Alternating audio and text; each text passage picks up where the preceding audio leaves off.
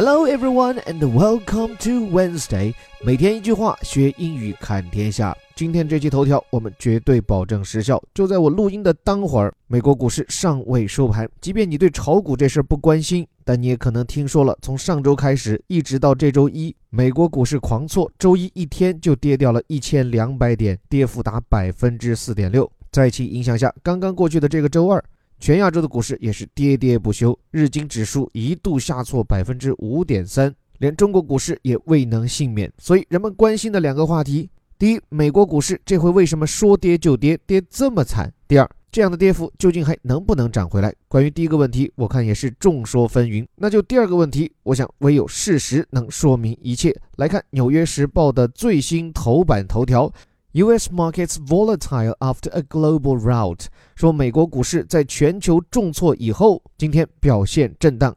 这句话里面，volatile 这是今天所有美国媒体的高频词。学化学的朋友不会陌生，这个词表示的是易挥发的。但是在股市当中遇到 volatile，那你就揪心了，因为它表示的是上下波动，means going up and down frequently。各位看我们的截图就能体会到整个股市上上下下的波动。当然，这个词比起周一的时候，美国股市关键词好多了。在此前的黑色周五和周一，美国股市用一个词来概括，就是 plunge，p l u n g e，那可是比这还要难看的高台跳水般的重挫。所以那个 plunge 就跟这里这个词 after global rout 意思很像，rout 也指的是重挫或者叫做溃败，a complete defeat。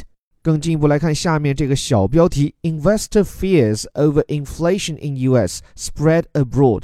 描述全球股市受挫的背景是投资人们围绕着美国通胀风险的担忧传递到了国外。这句话里面的动词，注意一直要挨到后面 spread 的出现，而前面这个 investor 和 fears 两个都是名词，合在一起。投资者担心，投资者恐惧。他们担心的是 fears over inflation。inflation 这个词指的是膨胀，用在财经语境也是我们微头条的老面孔，叫做通货膨胀，就是投放到市面上流通的货币过多导致的币值贬值、物价续涨。这背后的道理，我们放最后来讲。说在美国的这个通货贬值的预期担忧，现在传递到了国外，spread 是一个传播、传递的意思。具体，我们来为各位描述一下，就在你听到这个声音的几个小时前，美国股市的情况。Wall Street opened lower and then recovered on the heel of failing global stock markets as investors braced for a volatile day。说周二的华尔街是低开然后复涨，这样的行情背景，一则是头一天全球股市的放量下跌，以及今天股票投资者面临的全天震荡。这里一起来补几个财经术语。首先，open lower 低开，表示的是开盘的价格比昨天收盘还要低。不过好在后来，then recovered，recover 指的是恢复。无论是你生病以后的恢复，还是这里股价的止跌上扬，都叫做 recover。在什么情况下？on the heels of 这个词，heel 本来指的是人的脚后跟，所以 on the heels of。这是一个地道又不失庄重的表达，其实就等于 follow，就是这个跟随的意思，所以是紧跟在什么呢？Falling global stock markets，就是美国人还在睡觉的时候，周二全球股市都跌跌不休，这是当天交易前的情景。后面另一个背景，as investors braced for a volatile day。这里的 brace 本意指的是支撑、支撑物，support or supporter，而这里这个 brace for 短语表示的是 be prepared to do something or be prepared for something。所以在经历了周一的全球股市暴跌以后，周二投资者们倒是有心理准备要迎接 volatile day 动荡整理的一天。为什么在暴跌以后就会迎来这样的震荡行情呢？那很简单嘛，有些投资者觉得跌得差不多了，他们可能会逢低抄底买入，而另外一些人呢，依然对股市失去信心，所以会借机抛售。所以一买一卖之间这样的震荡，反映的是股市信心不足。接下来一段，The sharp falls have come despite generally positive economic news around the world。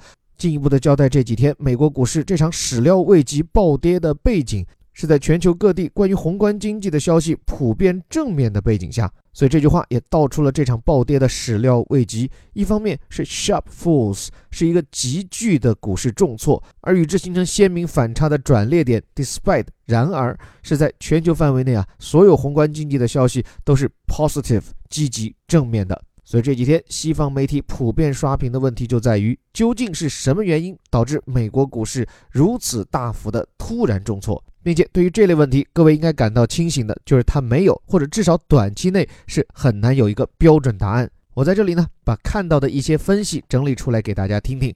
那最简单直白的一种说法，就是礼拜一美国股市的暴跌是由于技术失误造成的。就因为上周五的时候，美国的就业数据公布，就业率和工资都一路走高，甚至好于预期。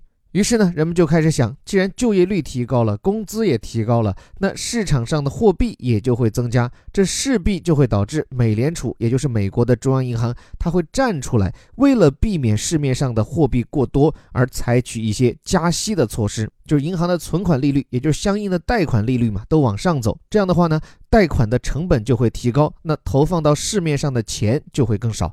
那基于美联储要加息，而且很可能是提前掐息这样的预期，那很多从银行借来的投资在股票里面的钱，那就可能要选择撤回。这样一来呢，就导致了上周五啊美国股市的急剧下挫。所以周一的这次下滑很有可能是由于周五的那次下挫以后啊，很多的自动交易程序它根据市场上的行情所做出的，在周一开盘要卖出这样一个指令。结果就由于这样的技术性操作，就是大家都想着要把股票抛出去，这就导致了股市的急剧下挫。这是一种说法，甚至我看到有分析师啊抛出来的猜测是说，这样的技术性失误很有可能是由于误操作，也就是乌龙指造成的。这个乌龙指英语里面有个很有意思的说法，叫 fat finger，胖手指啊，就是由于你手指太胖，所以操作键盘的时候很有可能误触发其他的键盘。哎，我好像一下子搞清楚为什么自己经常打错字。不过说回来，技术操作，尤其是乌龙指这个理由，多数人还是不大信，或者至少不能用它来解释整个问题。所以说回来，可能另有三大因素更能解释这次重挫的原因。第一个因素就是上周公布的就业数据显示，就业状况不仅稳定，失业率是十七年来最低。关键一项重要数据，工资居然平均涨幅达到百分之二点九，这个之前都没怎么动过的指标，就触动了投资人的神经。因为你企业要发出去的工资多了，那最后分给投资人的收益，那自然就少了。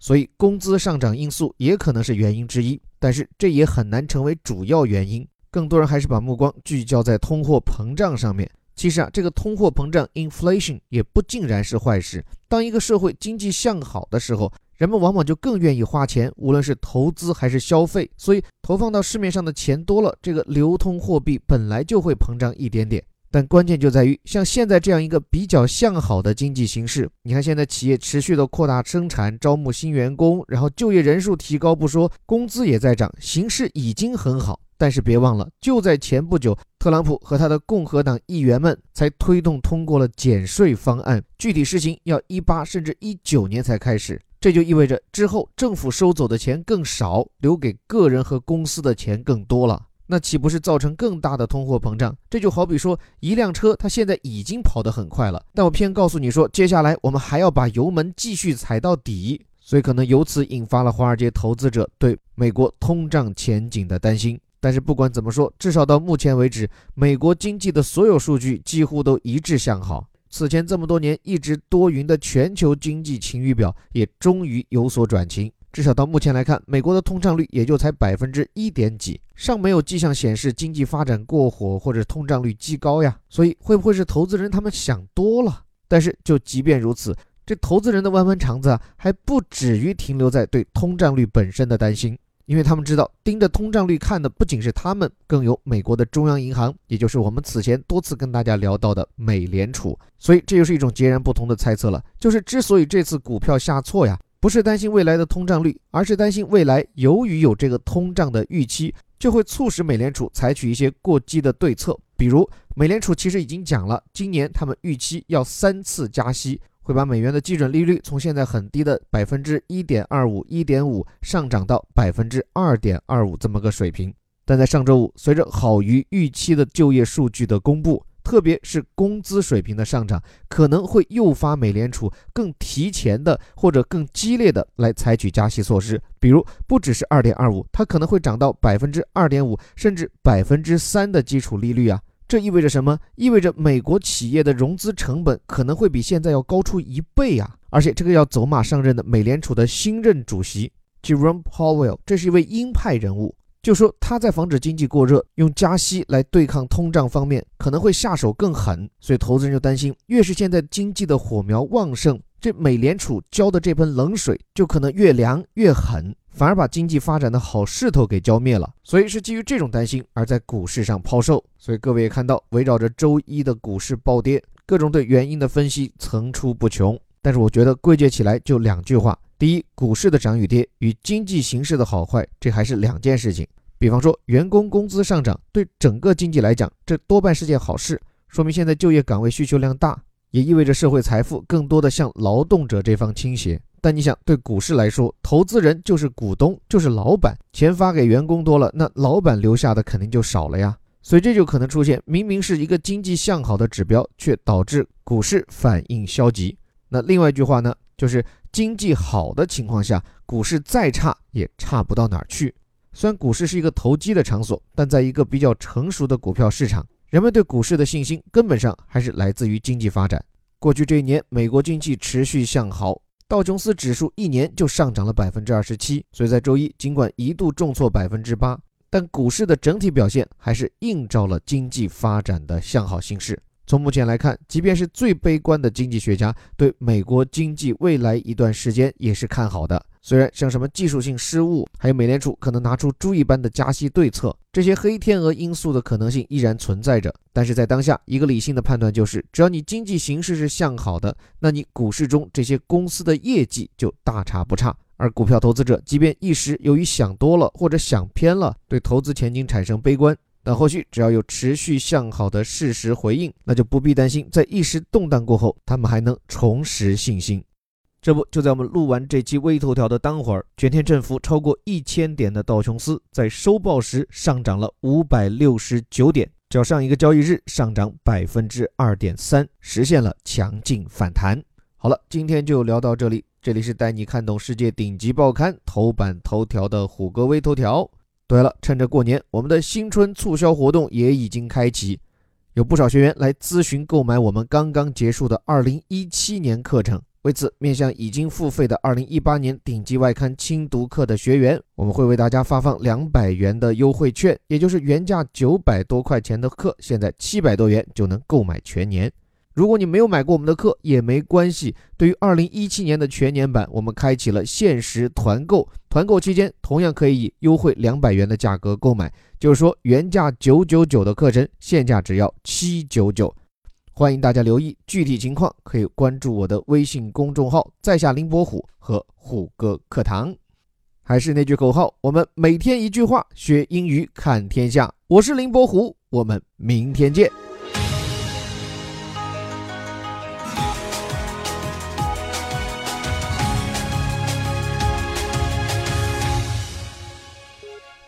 US markets volatile after a global rout. Investor fears over inflation in US spread abroad. Wall Street opened lower and then recovered on the heels of falling global stock markets as investors braced for a volatile day. The sharp fall have come despite generally positive economic news around the world.